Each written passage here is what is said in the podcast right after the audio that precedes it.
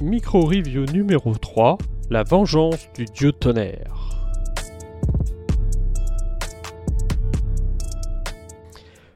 Publié en France par Semic en 1995 dans Titan 189 à 192, La vengeance du dieu tonnerre, ou Blood and Thunder en VO, est un crossover en 13 parties écrit par Jim Starlin et Ron Martz et regroupant 4 séries.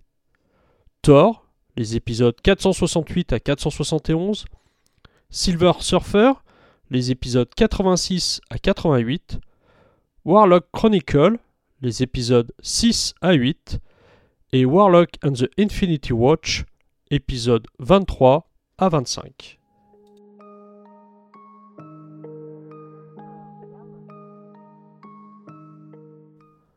Je suppose que pour la majeure partie d'entre vous, ce crossover semble complètement inconnu. Comment cela?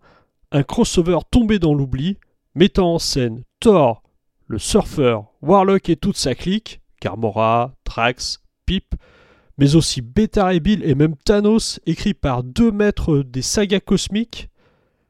Et tout cela sur fond de gemmes de l'infini? Comment cela est-ce donc possible? Dans les années 90, après le succès mérité de la saga Le défi de Thanos, je vous invite d'ailleurs à écouter le podcast que je lui ai consacré si vous ne l'avez pas déjà fait. Donc, après ce succès, on a eu droit à une surexploitation du concept, avec plusieurs suites et la multiplication des séries et sagas mettant en scène le personnage fétiche de Jim Starlin, Warlock. Ce crossover débarque un peu dans ce contexte et prend part d'ailleurs dans deux séries régulières consacrées à Warlock et publiées en France à cette époque dans Titan. Ceci explique pourquoi ce crossover a été publié dans son intégralité dans les pages de ce magazine.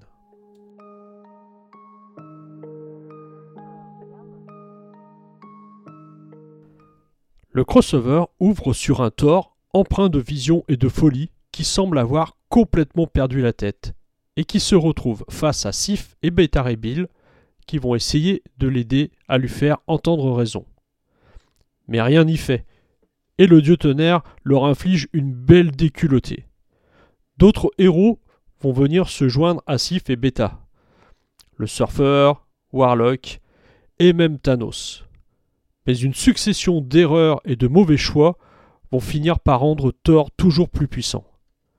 Bref, ces 13 épisodes narrent une succession de combats et tentatives désespérées pour rendre à Thor sa raison.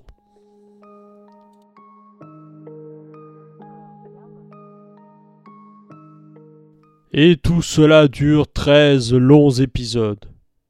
Et si encore on avait droit à de bons dessins, peut-être que la pilule passerait un peu mieux. Mais là, aucune des quatre séries ne remonte le niveau. En relisant ces pages aujourd'hui, je me suis souvenu du non-plaisir que j'avais eu à l'époque en découvrant ce crossover. Et 25 ans plus tard, je comprends pourquoi il est tombé dans les oubliettes des mauvaises histoires, et c'est finalement très bien ainsi.